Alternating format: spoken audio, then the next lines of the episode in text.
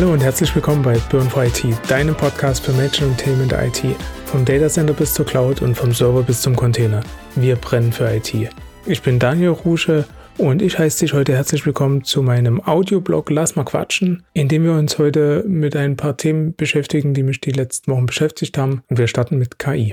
Beim Feld der KI hat sich ja einiges getan diesen Monat. Wenn wir uns das anschauen, Anfang des Jahres gab es einen Riesenhype mit GPT-3 und ChatGPT und letzten Endes sind wir gerade an einem Punkt, wo mit der Microsoft Bing Chat-Funktion ein KI-Chat neben dem äh, Chat von OpenAI für die breite Masse zur Verfügung steht, wo man relativ schnell mit einer künstlichen Intelligenz in Kontakt treten kann, äh, sich irgendwo Informationen beschaffen kann, in welcher Güte auch immer. Ich persönlich sehe das ein bisschen zwiegespalten. Ich finde, das ist eine super Idee vom Grundsatz her. Ich mag die Technologie, aber ich sehe es schon ein bisschen gefährlich, weil so eine KI basiert halt immer auf dem, womit man sie trainiert. Da kann natürlich auch viel manipuliert werden, da kann viel reguliert werden. Ich denke, da muss in Zukunft auch einiges reguliert werden. Microsoft macht das schon ganz gut, OpenAI macht das schon ganz gut, dass so bestimmte Fragen oder Anfragen weggeblockt werden. Beispielsweise zu irgendwo diskriminierenden oder pornografischen Inhalten, dass das halt weggeblockt wird. Das ist auf jeden Fall schon mal ein guter Weg. Ich äh, habe diesen Monat auch einen Artikel dazu gelesen, dass da im Bereich der EU in äh, Sachen Regulierungen halt geprüft wird, äh, wie das da weitergeht. Und ich glaube, da sind wir auf einem guten Weg.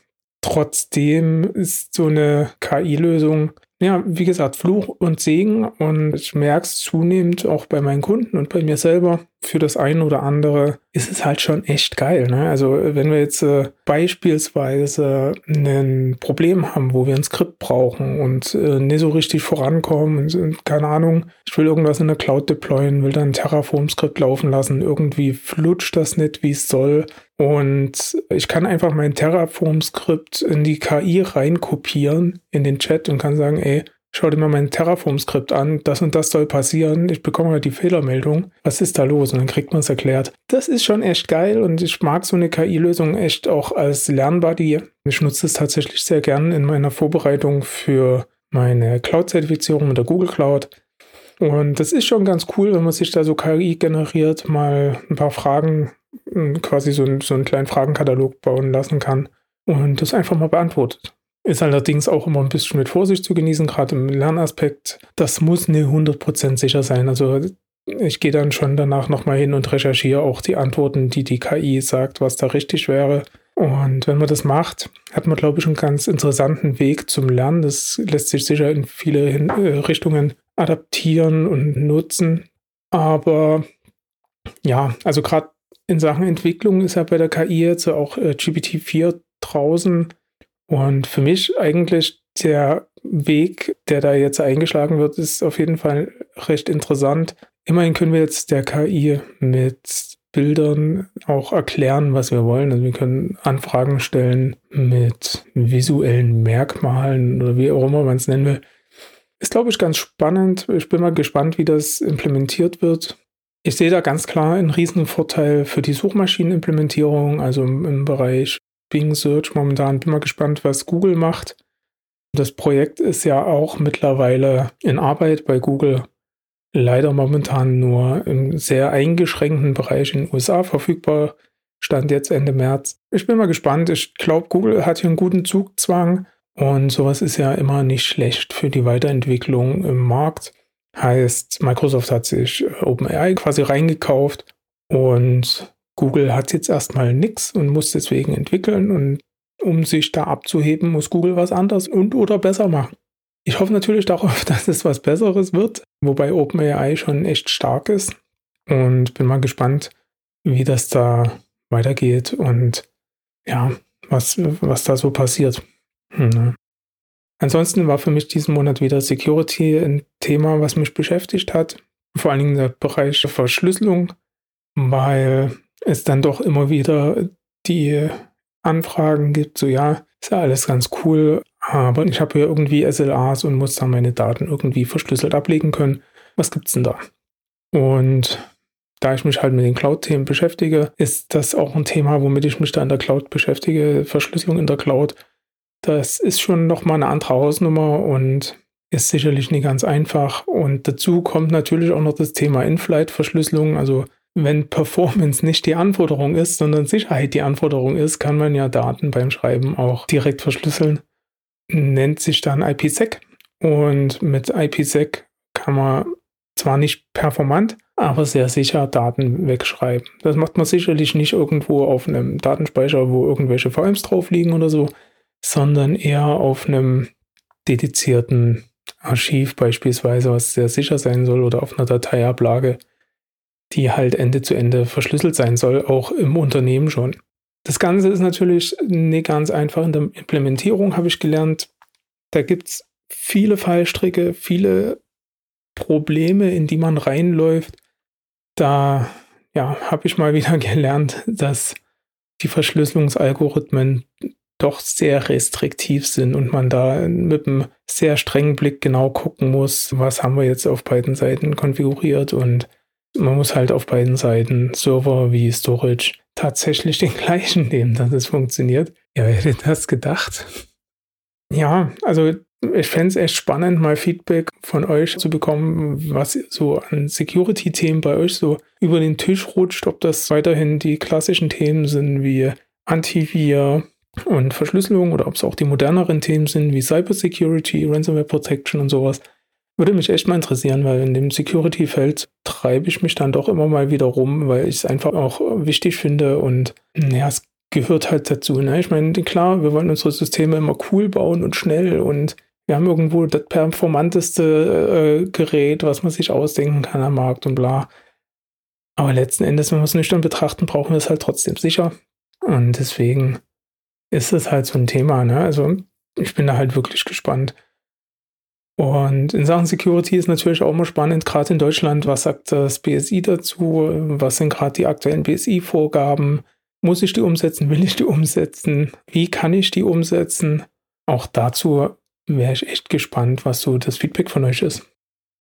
Ja, ansonsten habe ich mich diesen Monat wieder ein bisschen beschäftigt mit dem Thema persönliche Bindung im Berufsalltag. Also wirklich der zwischenmenschliche Aspekt.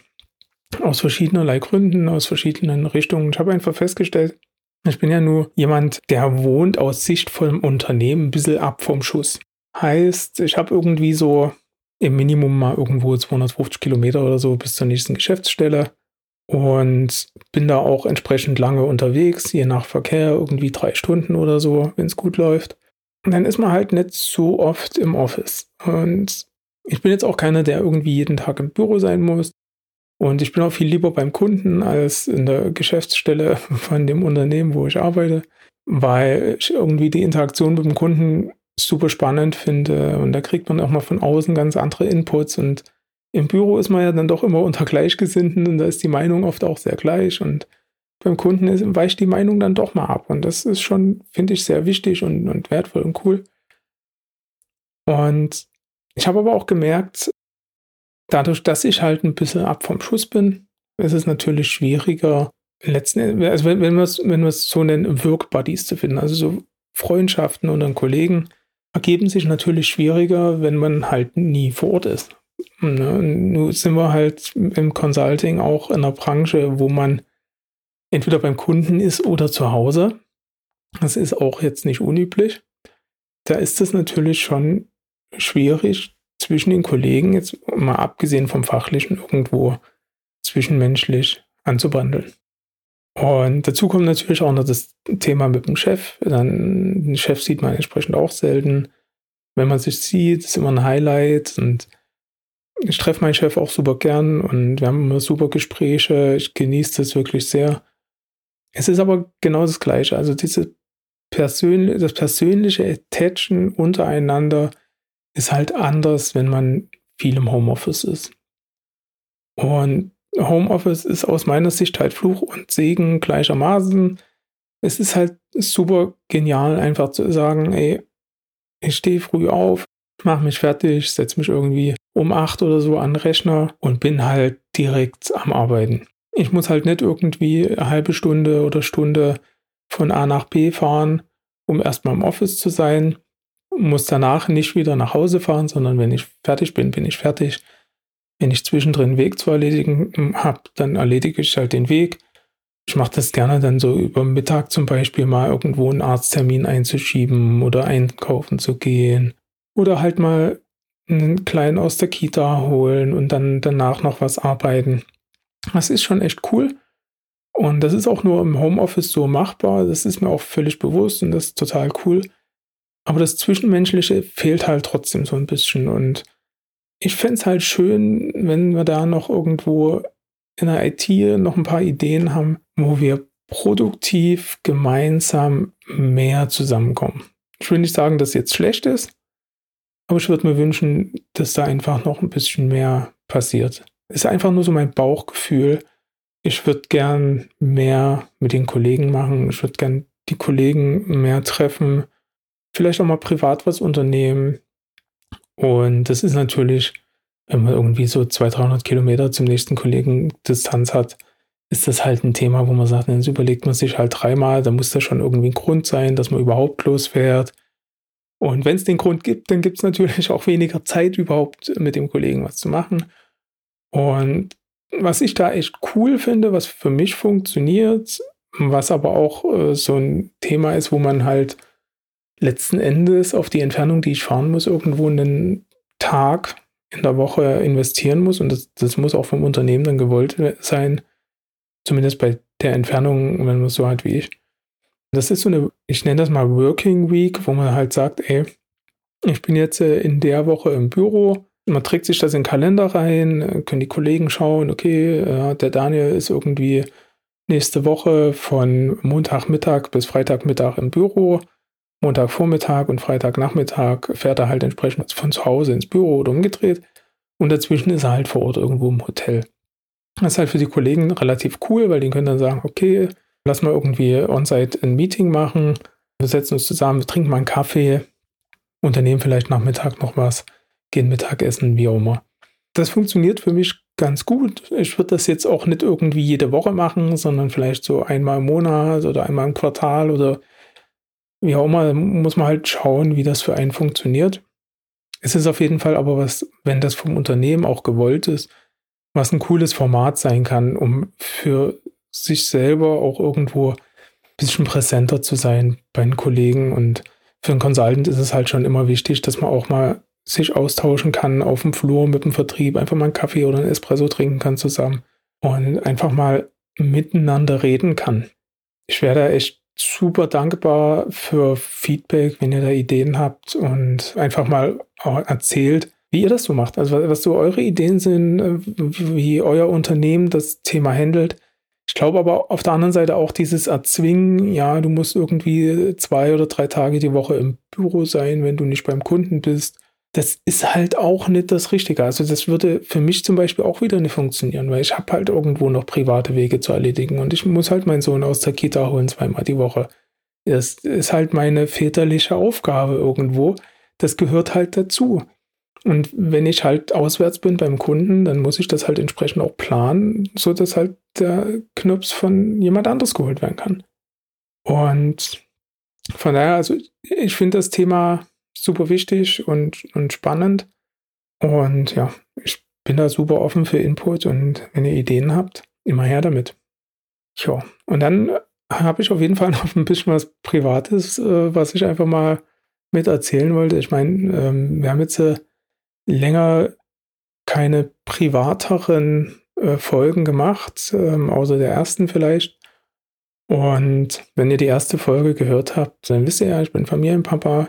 Und ja, wie, wie es so ist, alle paar Jahre wieder steht bei uns dem nächsten Umzug an. Und das ist natürlich bei uns gerade richtig schön Stimmung. Also einerseits freuen wir uns auf die neue Wohnung. Ich beschäftige mich mit dem Grundriss, pack das irgendwo in der App, digitalisiere den Grundriss und äh, dann schauen wir, wie wir Möbel stellen können, was wir noch an Möbel dazu brauchen. Und das ist halt super spannend und super cool. Wir haben jetzt demnächst Termin mit der Umzugsfirma, die gucken sich dann an, äh, was sie wie transportieren können und so weiter. Das ist echt eine geile Zeit. Ist auf der anderen Seite aber auch super anstrengend natürlich, weil es nach der Arbeit oder neben der Arbeit auch durchaus nochmal ein Stressfaktor ist, wo man halt sagt, ey, im Endeffekt nach der Arbeit geht die Arbeit halt weiter, weil wir müssen halt planen, müssen irgendwo, wir müssen Kisten packen, schon mal anfangen, irgendwo Schränke auszuräumen, Möbel, die in die neue Wohnung nicht mehr passen, irgendwie zu verkaufen oder entsprechend ja, auf den Wertstoffhof zu bringen, was halt nicht mehr gut ist, was ein Umzug vielleicht nicht mehr überlebt und so weiter. Und das ist schon nochmal eine andere Hausnummer, die, mich beschäftigt und ich finde es aber auch geil und bin da echt ziemlich hyped drauf. Der Grund, warum wir umziehen, ist auch ziemlich geil, weil eigentlich haben wir eine mega Wohnung und wohnen in einem schönen Stadtteil, schön ruhig, nah am Wald, alles cool. Aber und das ist eigentlich der geilste Grund für einen Umzug überhaupt.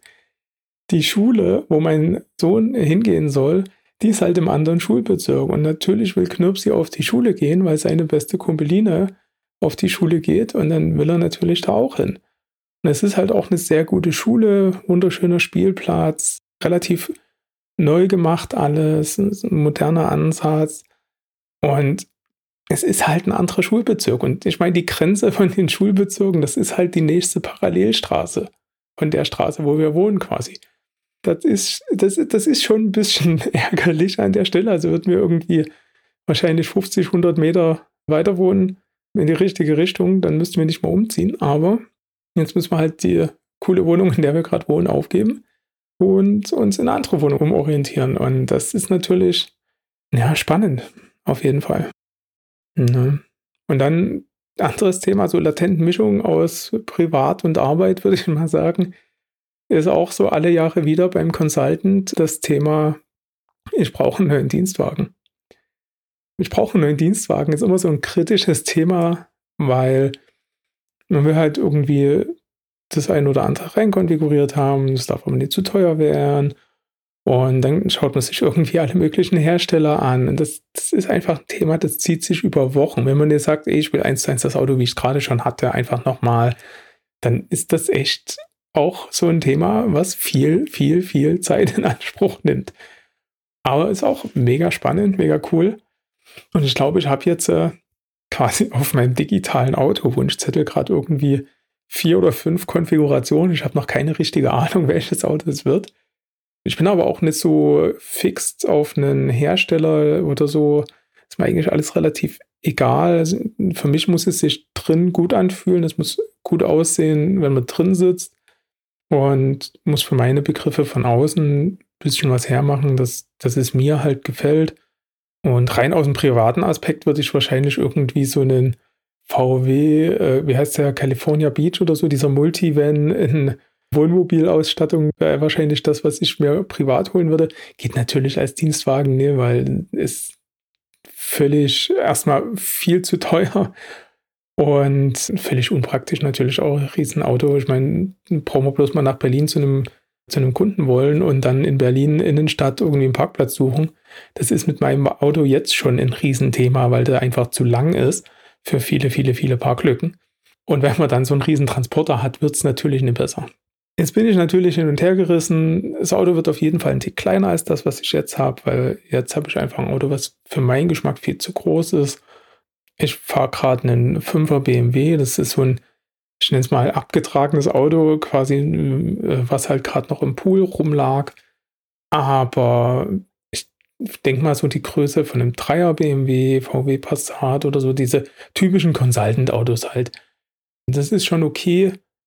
Ist immer noch brutal schwer, damit in Berlin Parkplatz zu finden. Aber machbarer als mit dem Fünfer alleine. Also mit dem Fünfer ist echt hart. Und mit dem Transporter oder der VW Multivan wäre es wahrscheinlich gar nicht machbar. Gerade für Berlin kenne ich ganz viele, die haben sich da ein kleineres Auto geholt. Äh, viele sind irgendwie von so Passat auf Mini Cooper oder sowas gegangen. Einfach nur, um Parklücken nutzen zu können, die sonst nicht erschließbar wären völlig nachvollziehbar. Ich bin halt viel unterwegs in verschiedensten Städten. In den meisten Städten klappt es auch mit dem Fünfer. Es ist immer so ein bisschen dieses Hin und Her. Für mich ist halt wichtig, dass die Familie reinpasst, dass die Hunde reinpassen, dass da genug Platz ist, dass wir auch mal einen Urlaub machen können, dass wir, wenn wir jetzt irgendwie mal eine Woche irgendwo an die Ostsee fahren, dass wir das Gepäck hinten reinbekommen, dass die Hunde Platz haben. Frau und Kind müssen halt reinpassen und dann bin ich schon glücklich. Und natürlich als Vielfahrer hat man die üblichen Sachen mit irgendwie irgendwelchen Abstandsregelungsgedöns und sowas, was da halt als Komfort mit reinkommt, wo man halt sagt, ja, ich mache halt genug Kilometer im Jahr, dass so ein bisschen Komfort schon drin sein darf. Ja, mal schauen. Mal schauen, was wird. Ich, ich werde berichten, wenn ich mich entschieden habe. Aber momentan ist es noch sehr unentschlossen. Und natürlich, natürlich, wie es so ist, als guter Ehemann bezieht man die Frau mit in die Entscheidung ein. Und das macht es auch nicht einfacher. ja. Ja, ansonsten, ich bastel gerade viel im, im Lab bei mir in meiner Google Cloud-Umgebung. Natürlich einerseits, um irgendwo mich vorzubereiten auf eine, auf, auf eine Zertifizierungsprüfung. Andererseits ist natürlich auch das Thema, dass man irgendwo ähm, vielleicht mal was für eine Kundensituation nachschaut, dass man irgendwo vielleicht mal einen POC macht, wo man sagt, ey, ich teste jetzt mal was, das könnte interessant sein für den einen oder anderen Kunden in der Zukunft. Den POC lässt man dann quasi dort in der Cloud ready to go erstmal äh, liegen, um das dann zu zeigen, wenn man es braucht. Ist auch super spannend, macht super viel Spaß. Also wir haben ja mal die Folge über Homelabs gemacht. Kann ich gerne nochmal verlinken. Mein Homelab ist mittlerweile in der Cloud und besteht aus einer Windows VM, die so mein Einsprungserver ist, einfach weil ich da geschmeidig und entspannt per RDP irgendwo drauf kann. Das geht im Zweifel vom iPad, das geht von meinem Mac, das geht von jedem Windows-Rechner. Das ist halt super komfortabel. Und ich habe eine schicke GUI, wo ich irgendwo ein paar Dateien in Ordner schubsen kann und so. Ist jetzt äh, einfach Komfort an der Stelle auch. Auf der anderen Seite natürlich dazu irgendwo die Linux-Maschine. In meinem Fall ist das ein Applikationsserver gerade für einen POC. Mal gucken, ob der POC dann so läuft, wie ich mir das vorstelle. Bis jetzt sieht es ganz gut aus. Bin natürlich gerade immer mal am Bugfixen, weil wie es immer so ist, wenn man was baut, irgendwas geht immer nicht. Und damit verbringe ich gerade viel Zeit. Und ich nenne es mal, ich nenne es mal bezahltes Spielen. Also das, das macht schon viel, viel, viel Spaß und ist definitiv ein Aspekt von meinem Job, den ich sehr mag, sowas zu tun. Und natürlich in meiner Cloud liegt ein Cloud Volumes on Top von NetApp. Das gibt bis 500 GB im Freemium-Modell.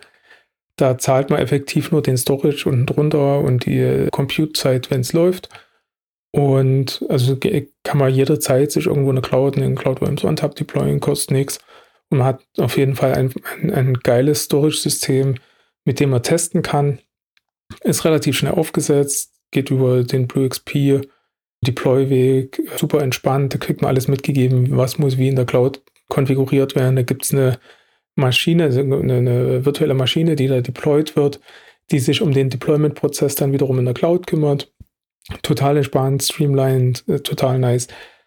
Und dann hat man halt ein vernünftiges On-Tap in der Cloud und damit kann ich halt arbeiten als derjenige, der sich den ganzen Tag mit On-Tap beschäftigt. Und naja, dann kann ich da meine Storage Virtual Machines machen und irgendwo File-Freigaben machen oder auch Loon-Freigaben, wenn ich es denn brauche. Und kann ein bisschen rumspielen. Und das ist meine ganze Umgebung. Also letzten Endes dieser Blue XP Connector, den man halt braucht für die Cloud Volumes OnTap Maschine. Dann die Cloud Volumes OnTap Maschine selber. Den Linux VM als Applikationsserver und eine Windows VM als Jump Host, wenn man so will. Und als Test-Client. Super schmal, super nice. Und wenn man es ausmacht, wenn man es nicht braucht, auch bezahlbar. Also das ist jetzt äh, irgendwie so im Bereich hunderte Euros oder so, was man da im Monat aufwenden muss. Ich glaube, ich komme diesen Monat auf irgendwie 50 Euro, was mich die Umgebung in der Cloud kostet, effektiv.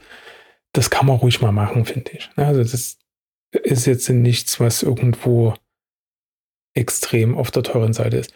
Man darf natürlich nicht vergessen, gerade den Blue XP Connector und die Cloud Volumes OnTap Maschine auszumachen. Wenn man das vergisst, die wären relativ schnell sehr teuer, weil die halt doch ein bisschen größer sind. Bei den anderen Maschinen wäre es jetzt nicht so dramatisch. Und wenn man da immer schön dran denkt, ich nutze da auch die iOS-App von Google, um da halt zu schauen, ob meine Maschinen aus sind. Und dann kann man auch von unterwegs mal schnell vom Handy aus die Maschinen noch stoppen, wenn man es vergessen hat. Das ist alles jetzt kein Riesendrama.